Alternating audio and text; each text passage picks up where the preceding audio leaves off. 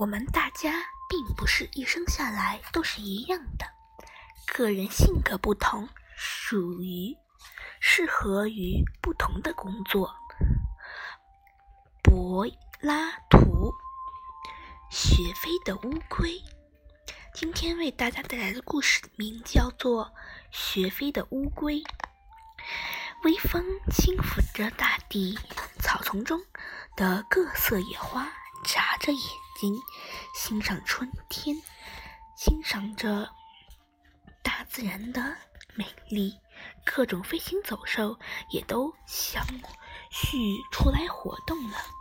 在碧绿的草丛中，有一只小乌龟正在苦练飞翔，它已经累得气喘呼呼，腰酸腿疼，额头上时不时有汗水渗出。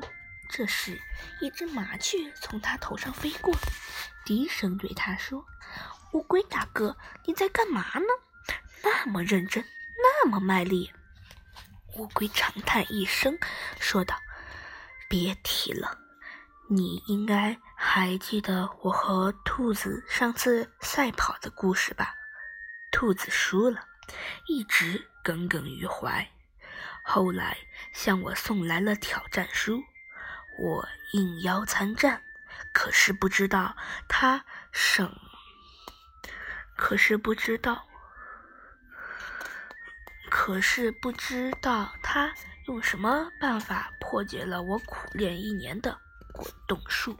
这不，我打算学会飞翔后再跟他一决胜负。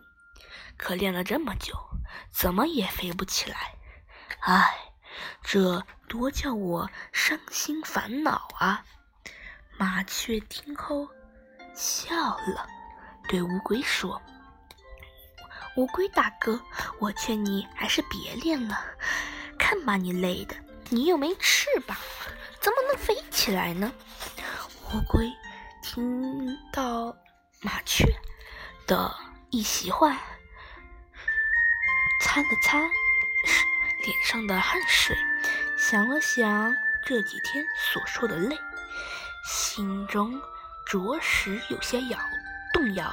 但一想到兔子胜利后那得意忘形的样子，也顾不上那么多了。他说：“麻雀老弟，不要说了，为了我的自尊，为了撵一撵这小兔子嚣张的气焰。”我一定要学会飞翔。麻雀见劝说无效，拍拍翅膀飞走了。麻雀走后，乌龟找来了许多动物的羽毛，为自己制造了一对漂亮的翅膀。此后，乌龟昼夜不停的苦练。七天下来，乌龟练得伤痕累累。却没有一点进步。晚上，他躺在床上，心潮澎湃。我应该出去找个师傅，好好指点指点我。这一夜，他彻夜未眠。第二天，太阳悄然升起的时候，乌龟上路了。日子一天一天过去了，乌龟的体力也渐渐消耗了不少，但它没有气馁，依旧向前爬。忽然，他眼前一亮，好美啊！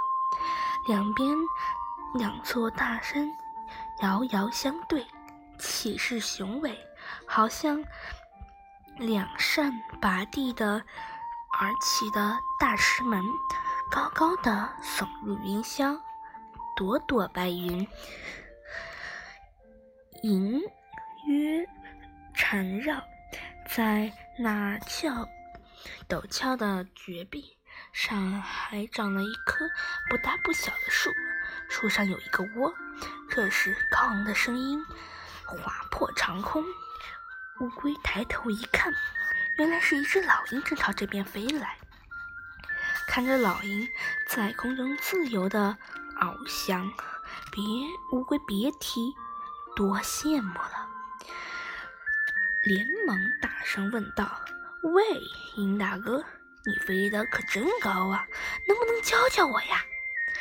老鹰看了看乌龟，笑着说：“乌龟老弟，不是我不教你，你和我们不同，你没有翅膀，是无论如何也飞不起来的。”乌龟以为老鹰是在故意压碾压它，便从琴囊中取出自己缝制的翅膀，再三请求。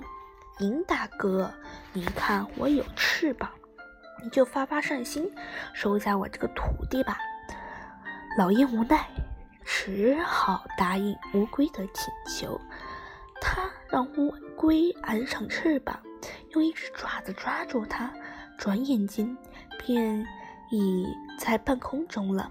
乌龟低头往下看了看，对老鹰说：“大哥，你放开我吧。”老鹰立刻松开了乌龟。乌只见乌龟像一只折了翅膀的鸟，歪歪斜斜地向下坠，越跌越快，不偏不倚，正好摔在一块大青石上，摔得粉身碎骨。成长课堂。小乌龟带着自制的翅膀，借助老鹰的帮助，来到了天空。当老鹰放手之后，一切都结束了。努力和学习新技能是好事，但一定要分清楚哪些是合适合我们学习的，哪些不符合我们自身的特点。千万不要和小乌龟一样，付出的努力都白费了。还白白搭上一条性命。